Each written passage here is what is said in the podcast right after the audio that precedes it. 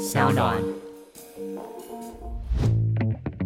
把复杂变简单，请听小马哥说财经。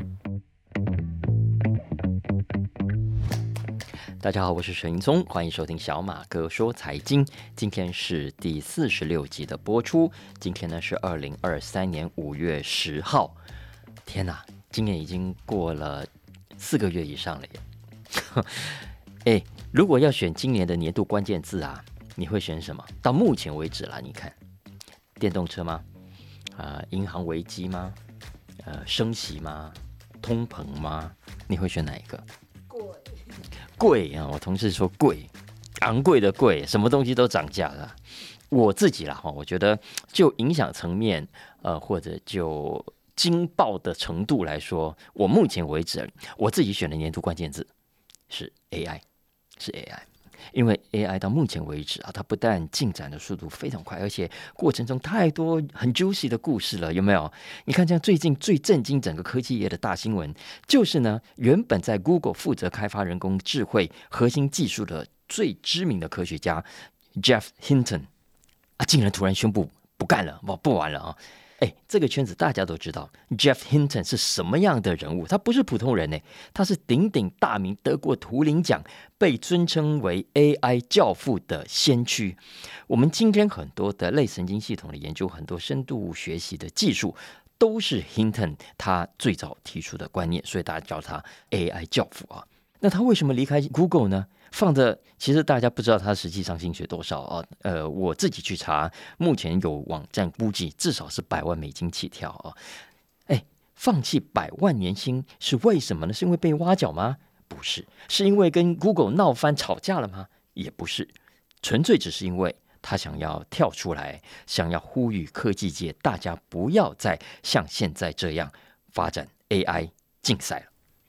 因为大家可以想象这个事情是有多么大的冲突啊！Hinton 跳出来呼吁哦，不要再发展 AI，就好像什么，就好像比尔盖茨叫你不要用 Windows，祖克伯要你不要再玩 Social Media，然后，嗯，林怀民老师说不要不要再去看舞蹈啊，董阳志老师说不要写书法，或者什么，巴菲特说不要投资股票，马斯克说不要买电动车，差不多这个概念啊。因为在科技界，其实我们很少看到这么戏剧性的发展。我们通常看到的是，本来就分成两派哦，科技派跟反科技派，有没有？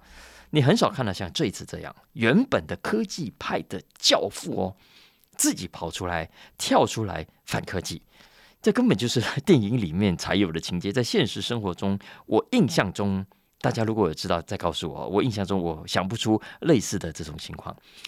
那关于这个新闻，当天我在。Facebook 滑的时候就已经看到有媒体在转载啊，在报道，然后台湾的媒体也有写很多。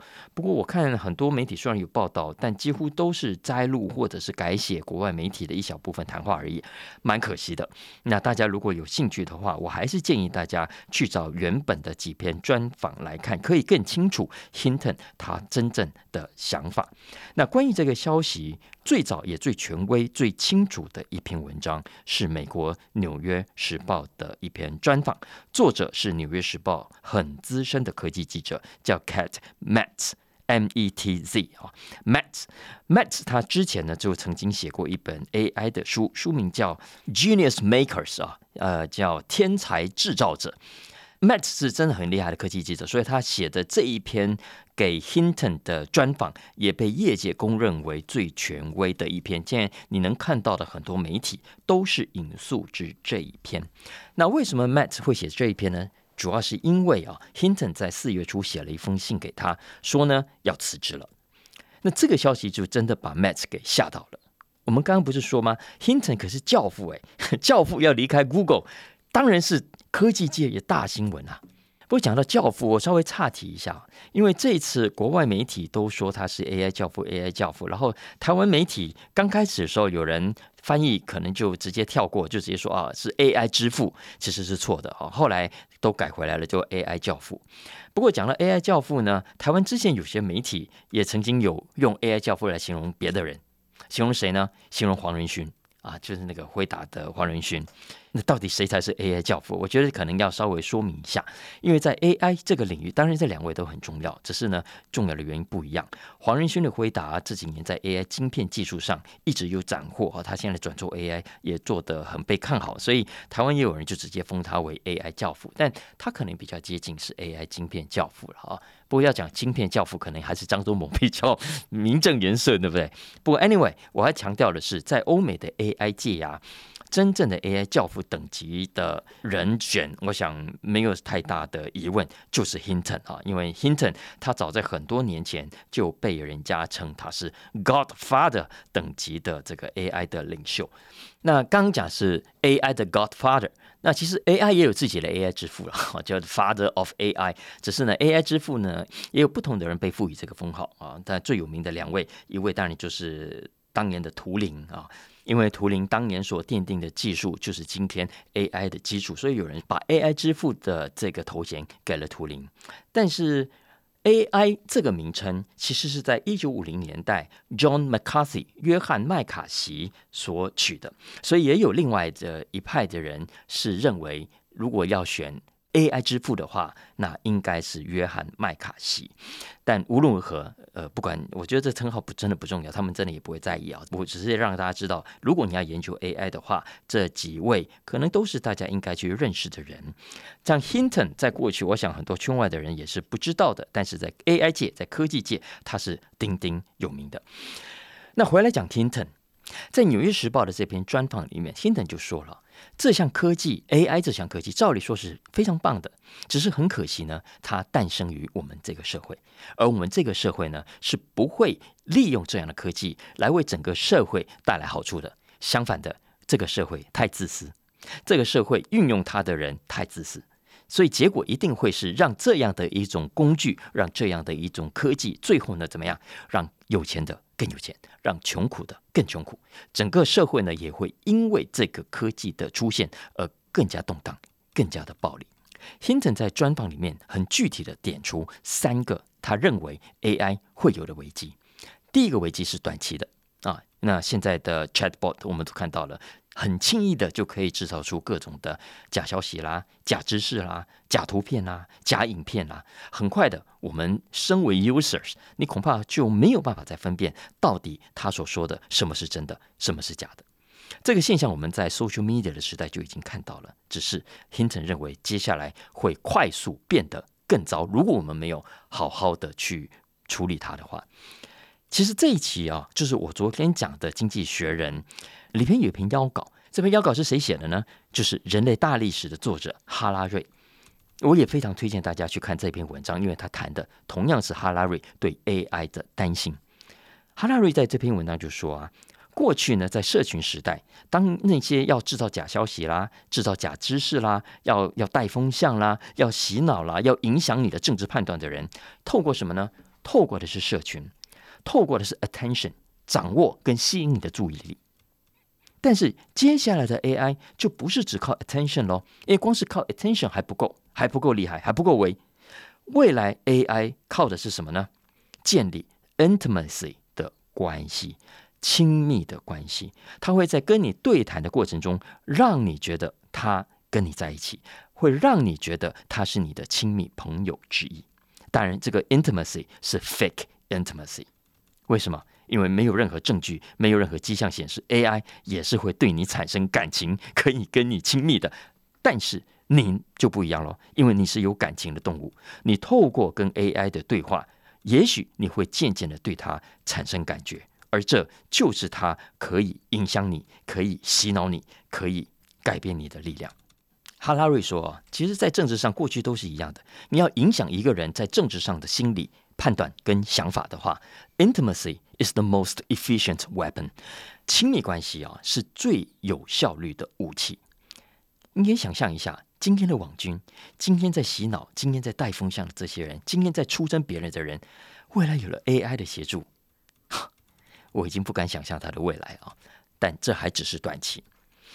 Hinton 在这个专访里面还有谈到，接下来还有中期的影响。就是大家都很关心、都很担心的就业上的冲击，从写电脑程式的啦，到写新闻啊等等。目前没有错，呃，我们很多人很多的公司可以拿 AI 作为辅助，作为协助。可是渐渐的，随着 AI 学习的能力越来越强大，它很快的就可以取代原本的工作。所以换言之，今天你如果在公司开始学习用 AI，开始用 AI 来处理你的工作，目前为止你还会觉得嗯蛮好的，蛮方便的。可是如果按照 Hinton 他的研判，在中期之后呢，它慢慢的就会取代你了。所以，呃，中文叫什么？成语叫什么？养虎为患吗？所以这个是 Hinton 之所以要跳出来离开 Google，大声呼吁大家关注 AI 风险的原因之二。不过，Hinton 他真正想要强调的重点不是前面这两个，因为这两个呢大家都谈了很多了。他要强调的重点其实是更长期的影响。什么影响呢？也就是人类的生存危机。因为其实这个论调我们现在也不是很陌生，很多电影里头我们都看过嘛。但 Hinton 以及电影里头的这一派人的理论是这样子的：他们认为，随着 AI 的系统不断的改善，比方说写程式的能力啦等等，那将来的企业、将来的政府就可以赋予他们执行城市的能力。而这些系统的执行，往往呢会产生出我们人类无法预期，甚至连了解都无法了解的结果。我们要它完成 A，它会跑去完成 B，How？Why？我们不一定能够理解的。那这就是 Hinton 所担心的未知的风险。那讲到这里，当然大家会联想到，在那之前，包括马斯克啦，有没有？呃，这个乌兹尼克啦，他们不是共同联署啦，呼吁这个要暂缓 AI 的研究半年吗？有没有？那那个呼吁，呃，是由 Future of Life Institute 所拟稿的啊。那目前为止，已经有超过一千位科学家啦签署，呼吁大家要关注同样的这个问题。那那是当时大家知道，其实因为这个事情搞太大，加上马斯克很会炒新闻哦，所以让大家忽略。了，在那之后几天，其实还有另外一份也很重要的联署公开信，提出同样的呼吁啊。这封公开信是由美国的这个 AI 进步组织，叫做 Association for the Advancement of AI 啊，简称 AAAI 啊，Triple AI。这个组织非常重要，已经有好几十年的历史了啊。那它前后总共十九位主席，在这一份联署上共同联名，呼吁人类在发展 AI 的同时。要更加重视安全，重视可靠，重视伦理，以及重视社会冲击啊！那这个里头联署的人的重要性，并不亚于其他的呃跳出来呼吁的人，因为里面包括了呃 IBM 的 Francesca Rossi，也包括了微软的首席科学家 Eric Horowitz，嗯等等，其实很多位都是 AI 学界非常有名的人物。那其实哈拉瑞在《经济学人》这一期的文章里头也谈到的类似的观点，因为他们很担心啊，很担心 AI 如果这样子发展下去的话，会造成的结果就是人类历史的终结，不是历史的终结哦，只是人类这个部分的历史的终结。因为我们过去的故事、过去的法律、神话、文化、宗教、法律、音乐，过去都是人在创造，都是人类一代又一代累积下来的。可是想想看，今天的 AI，它可以把我们过去的故事糅合之后，重新讲一个故事出来；可以把过去的神话糅合了之后，你下一个指令给它，它可以掰出一个全新的神话，宗教啦、法律啦、音乐啦，都可以这样。所以大家可以想想看，如果未来我们在文化上、在教育上、在宗教上、在法律上、在音乐上的很多的层面都是 AI 创造的，结果怎么办？结果会是一个什么样的社会？当然，也许人类最后是选择啊，我再也不要相信这些的哦。呃，这这其实可能是蛮重要的一点，因为我们刚刚讲的这些古代的文化啦、图腾啦、影像故事，它之所以会对我们的人生在我们心里产生力量，只有一个原因，因为我们相信啊，我们相信这样的图腾，我们相信这样的文化，我们相信这样的影像，相信这些故事。也因为相信，所以我们愿意随着这些故事起舞，随着这些文化跟图腾起舞。啊！有人呼吁我们要迈向战争，哎，我们最后就会迈向战争。有人要我们做这个，我们就会做那个啊！所以最后也为了人类社会带来很多的问题。但其实如果我们不相信的话，这一切都不会发生。当然，以上这些忧心我讲很多，大家都可以回头去看《纽约时报》的这篇文章。真的，我认为他讲的蛮清楚的。那老实说，我相信大家听起来也不会太意外，因为。我们刚刚讲了，电影里面都讲过嘛，啊，真的让人家意外的还是 Tinton 他本人的转变啊。因为在《纽约时报》这个专访里头，我刚刚讲了，Matt 跟他是老朋友，也都知道他一路以来的作为。因为其实 Tinton 是学者型的，你看那样子，就是他不是科技界那种富豪型，那种 为了赚钱搞科技的那种，不是的。他其实一直都是学者，只是同时在 Google 担任研究这个技术的研发啊。那 Hinton 就告诉他，老实说，短短在一年之前，他对于 AI 的技术还是非常兴奋的。对于 AI 将来可以做什么，会怎样，他他还是很有把握的。他认为他绝对不会比人类厉害。可是呢，短短在过去的几个月当中，他的想法改变了。他现在已经认为啊，他原本错了。他现在相信 AI 会比人类更加 powerful。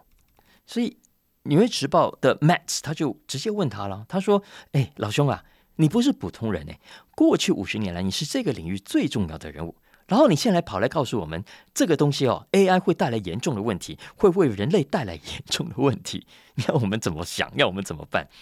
听着没有办法哈，他就直接说，对。”这对他来说，主要就是最近这几年来的改变。他现在已经没有办法，呃，再用原本的理由来说服自己继续走向开发 AI 这条路。他说，过去这一年，他完全改变了自己的想法。以前他会说啊，我不做，别人也会做啊。但是现在，他认为必须是跳出来呼吁大家去面对 AI 所可能带来危机的时刻了。那该怎么做呢？我觉得是可以参考刚刚讲的《经济学人》那篇文章了啊。哈拉瑞里面有说，他真的也认为必须趁来得及，好好去制定规范啊。那制定什么规范呢？他他的建议我觉得蛮好，他比喻像呃制药业的 FDA。它就像现在所有的药品，所有的药厂要生产药物之前，要先怎么样？要先送审。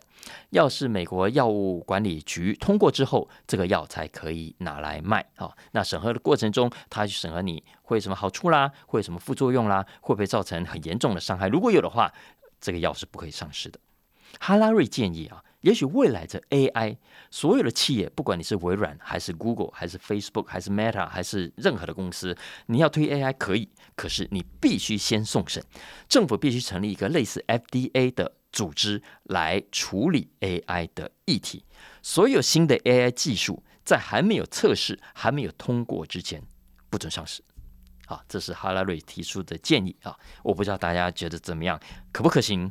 呃，正不正确？我现在没有答案。但是哈拉瑞是还蛮确定，他说其实现在成立可能都已经太晚了。我们昨天就需要一个这样一个组织。好，我会请同事把刚刚讲的《纽约时报》那篇文章，以及哈拉瑞在《经济学人》的投书，呃，贴在我们的 Facebook 的链接上给大家去看啊。接下来我要讲一下巴菲特哈，因为上个礼拜是伯克夏。一年一度的股东大会，哇，这是每年的大拜拜啦。那台湾媒体当然也很关注，我看到好几个媒体都有帮那一两天的这个股东会，然后整理出巴菲特讲过的金句啊。那说实话，这些金句。我自己很仔细的从头到尾都看了啦，但都是大部分以前都讲过的，包括呃小马哥说财经之前聊过的，他为什么要买石油股啦，然后他为什么买苹果啦，然后为什么卖掉台积电啊？那天都有人问他，他也都有提出他的解释，也说今年股东会上讲的话都是过去陆陆续续都曾经表达过的观点，因为要知道，巴菲特是从一九四二年十一岁那年买进第一档股票到现在的。现在已经超过八十年了，他今年已经九十几、九十三岁了啊！他接手博客下，光是接手博客下开始就已经五十几年。他那天也有讲，他说这几十年、五十八年来，投资的基本原则基本上没有什么改变。改变的是什么呢？改变的是做蠢事的笨蛋今天变多了。那什么叫做蠢事的笨蛋？这里讲的不是什么我们小马哥这种一般的小散户哦，而是包括很多专业的投资者。很多专业的金融业者，你看这次银行危机会发生，就是一个非常典型的例子。坐在他旁边的查理·孟格就讲啊，他说：“银行家怎么可以像今天美国这些银行这个样子呢？怎么可以随便的拿银行拿大存款户的钱去乱搞、去乱投机呢？不行的。相反的，他认为银行家应该怎么样？应该像 engineers 啊，应该像工程师。工程师的重要任务是什么？是让一切都可以 works，OK，不会有发生问题，因为发生问题可能就会带来灾难，可能就会造成损失。所以 engineers 他不可以让问题发生的，所以这是他的首要任务。所以身为 engineers，银行家呢就不可以只是想要做这一行就是要赚大钱，不可以的啊。他说：“要说 bankers should be more like engineers, avoiding trouble instead of trying to get rich。”啊，我觉得这句话很有道理，很有道理。所以，同样的，AI 在查理·孟格的眼中不是一个好的投资，在现阶段，他认为是太过一头热的。啊，相反的，他当然开玩笑讲一句，没有就听起来很有智慧。老实说，也就是一个老生常谈的。他说，old-fashioned intelligence 啊，呃，还不错啊，works pretty well。也就是说，在他们的眼中，这种传统的智慧啊，远远比人工智慧更值钱，这是真的哦。你看他今年公布的财报，Berkshire Hathaway，他去年的 A class，呃，赚了多少？三百五十五亿美金。平均下来，每股盈余是两万四千块。你买一股可以赚两万四千块美金啊，吓不吓人？而且，巴菲特其实更看重的不是他总体的盈余，他真正看重的是所谓 operating earnings 啊，呃，也就是真正营收所带来的赚到的钱，而不是其他投资股票啦。我们现在都比较喜欢有被动收入，没有？其实对巴菲特来说，那个那个不算什么。真正重要的其实是他的 operating。earnings，那如果从 operating earnings，从营业收入的角度来看啊，前一年前一年赚了七十亿美金，哎，一年 赚七十亿美金，去年多少？哇，八十亿美金哈！所以你看看，哎，台上两个老先生，一个九十九岁，一个九十三岁，到九十九岁都可以一年赚多少？多赚十亿美金，哎，总共八十亿美金，好。不过今年股东会，我看到蛮有趣的一幕，其实是一位小女孩她上台发问啊。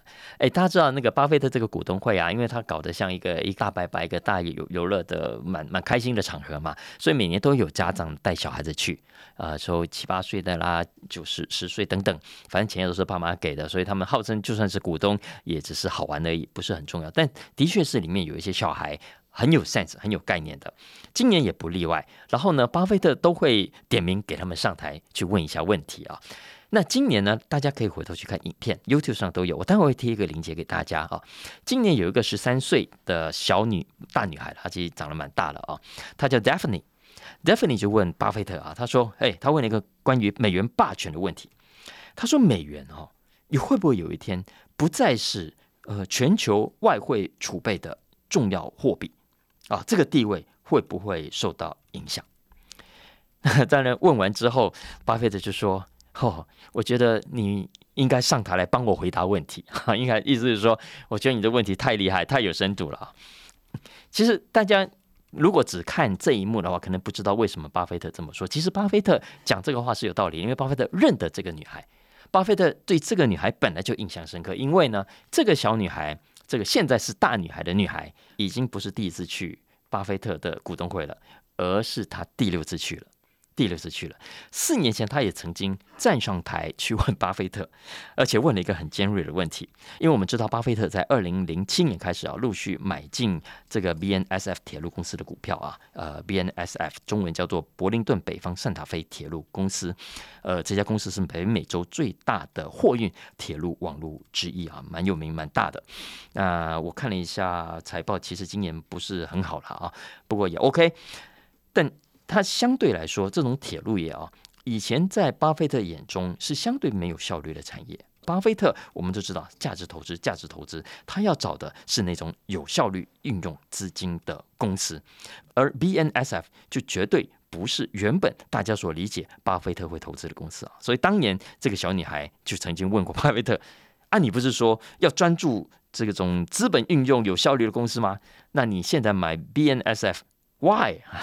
就当时他问完之后是全场鼓掌的啊，就跟这一次一样。其实这次巴菲特讲完也是全场笑成一团哈。不过这当然是花边。回到呃小女孩问的关键的问题，巴菲特是有回答的啊。那从巴菲特的角度来看，他的看法跟我们上个礼拜讲的经济学人的看法是一样的，认为美元不会失去全球准备货币的地位。但是巴菲特当然也知道美元现在有很大的问题，因为美国的财政问题如果不解决的话，继续的乱印钞票，结果会怎么样？他说他也不知道，他只知道状况不妙。美国政府的腐烂开支，结果很可能是毁灭式的。就像二战期间，他举个例子啊，他他也忘了是哪一年，他说可能是一九四六年吧，年初的时候通货膨胀率才个位数，非常的低，但是到年底就突然暴增到两位数，所以巴菲特就提醒大家，当然指的是美国了啊，他说应该要非常小心，否则如果让精灵跑出瓶子，让老百姓对美元的信心崩盘。那美元将来要回来就会相对的困难啊！但是他也回头让伯克夏的股东安心，他说啊，伯克夏呢比其他公司有更好的准备啊。当然也是讲而已，他也没有真正具体说他是怎么样的准备。不过我想重点还是在于这句话：没有人知道未来会发生什么样的麻烦，重点是你要有准备。那讲到要什么样的准备啊？我我就会讲一下，巴菲特的投资一直以来有一个很重要的特点。只是呢，一般投资人都不会像他那样想。可是，如果你跟他想的一样的话，那我认为对你未来的投资绩效会蛮有帮助的，至少会改变你思考投资的模型。怎么说呢？首先，我先问大家啊，我假设假设啊，如果你过去的十年投资很成功，OK，过去这十年你的你的平均报酬率年报酬率是十，我想十五趴好了，厉害吧？好，其实十五趴真的很厉害。好。假设你真的过去十年的平均年报酬率是十五帕，你会怎么看待你自己的绩效？过去年年年都可以赚到十五帕，你一定会满意，对不对？你会觉得是你自己选股很成功，你会觉得自己比别人厉害，对不对？这是很正常的。但是呢，对巴菲特、对巴菲特他们这种长期价值投资者来说，他们不一定是这样想的。他们会怎么想呢？他会去看长期报酬率，也就是说。如果啊，假设美国的长期报酬率，呃，二十年、三十年的平均报酬率是十趴好了，其实应该都是个位数，没到十趴。而他在过去这十年赚了十五趴，跟你一样赚了十五趴。像这种价值投资者，或许不会觉得自己厉害，也不会觉得自己比别人选股高明到哪里去，而是呢，他可能会换一个角度看，他自己是幸运的，他自己呢预知了。未来的报酬，他先赚到了未来的报酬，叫做 over earned 啊。这意思就是说，从长期的角度来看，如果大盘它的报酬率就是十趴的话，你现在就已经连续赚到了十五趴，你的报酬率远远高过历史平均的话，这意味着你就是报酬率过高了呀，你就是 over earn 啦。那你只是 borrow returns from the future，你是把报酬率从未来先借到今天来而已。哈，那既然是借来的，那么接下来总要还的吧。所以呢，接下来你恐怕就要面对的是 under earned 的可能性变高了。这个观念其实用主流的投资语言来说，就是所谓的股票的估值啊偏高了啦。好，也因为偏高，所以涨幅会大，那也让你现在多赚。好，这个是长期价值投资者可能会思考的方式之一。也是说，如果你也跟他们一样这样想的时候，对于你自己过去这段时间的高报酬率，你可能就会开始用不一样的角度来看待喽。在这种情况下，如果你决定继续持有，继续持有的话，你过去都赚那么多嘛，哦，呃，你现在如果继续有的话，那你可能会是认为啊，我既然过去买对了，所以我现在持有叫做乘胜追击嘛。但是在巴菲特的刚刚讲这种逻辑底下啊，有些股票你可能正要面对的是更高的下跌风险，更大的下档压力。当然，你可能还是有机会会赚的，不过这个几率相对是比较小的。相反的，如果你这个时候决定要卖掉啊，也就是趁着报酬率高于平均的时候脱手，那你以前就会很得意啊，很满意的说：“好，我这叫获利了结！我特斯拉这个赚赚赚翻了之后，我趁它下跌之前把它卖掉，满意的说我这是获利了结。”可是你如果用巴菲特这种长期价值投资的观念来看的话，我认为你可能就会比较谦卑，你就比较会谦卑的认为你只是想让自己避开未来的下跌风险。你会认为现阶段对你来说，现金也许是比较可贵的。来，我们可以看看巴菲特是不是这么做的啊？我为什么讲了这一段呢？就是因为我看到了他财报里头，他今年的第一季啊，今年股市不是很好吗？可是今年第一季，大家知道吗？巴菲特总共卖掉了一百三十三亿美金的持股，买进多少呢？只买进了二十九亿美金，所以一来一回之间是大卖超一百多亿美金。现在巴菲特手上的现金部位已经超过了一千五百亿美金啊！当然，我说的现金部位不是真的存款了啊，当然包括是短期债券啊等等其他的工具。也就是说，今年以来，你看美国就算有银行危机哦，股市都还是在涨哦，那些大公司获利都还是不错哦。诶，结果股神股神就决定卖股票，然后抱着现金在旁边看。当然了，呃，目前也只有一季啊，未必有那么大的代表性。而且，呃，之所以卖股票跟之所以买股票，原因很多，不是我刚讲的这么单纯哦。我我只是举这个例子让大家参考一下，想一想刚刚讲的这个观念。尤其接下来啊，呃，查理·孟格在过去这段时间三不五时也都提醒大家，小马哥之前也讲过。未来的投资环境跟过去真的非常非常不一样啊！很多新的典范正在出来。那现在的各种的状况，通膨啦，呃呃，升息啦等等，其实就会让第一个很多原本稳定的老公司，接下来可能会出问题，它可能就需要钱。然后很多新的科技也会推动出很多新创公司来。那这些老公司也好，新创公司也好，当他们需要钱的时候，哎，就会产生出新的投资机会出来了。这当中当然有很多的地雷，有些老公司可能体质不好，呃，你钱给他也就是肉包子打狗。很多的新创可能未成熟，呃，也不见得有什么搞头，你钱去了，可能也就有去无回。但是如果你仔细挑的话，也许你就可以在老公司出问题需要资金的时候，哎，找到了好东西出手，这个时候可能就会是你大赚的机会来源之一了哈。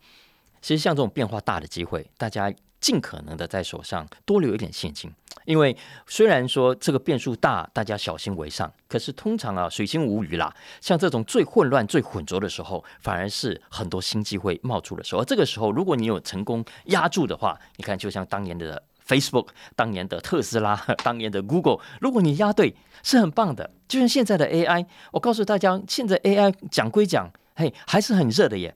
今年的整个 IPO 市场冷到不行，对不对？在 AI 这个部分还是很热。前一年投入 AI 的新创资金是四十八亿美金。去年呢少一点，但也是少一点点呢，少三亿美金，还有四十五亿。今年才三个月就已经有十六亿了啊！那呃，我再推荐大家一篇文章是 Business Insider，他有帮大家整理出一份名单，它是今年最热的二十三家公司，大家可以上去看一看。当然，看这个名单对我来说，通常两个大的目的啊，第一个目的呃，就看看有什么真正有搞头的科技跟技术跟投资的机会。但我其实也很喜欢的另外一个功能呢，就是我会把这个名单留着。然后未来过一段时间哈，两年后、三年后、五年后来看看这二十三家公司当中有多少留下来，其实是很有趣的功课来的，大家不觉得吗？好了，以上就是今天的小马哥说财经，希望大家喜欢今天的话题，也帮我评分五星，按下订阅喽，然后也帮帮小马哥推荐给更多的朋友一起来收听好吗？OK，那有任何相关的需求，欢迎透过文字来讯息里面的粉砖连接跟我们一起互动，下礼拜见，拜拜。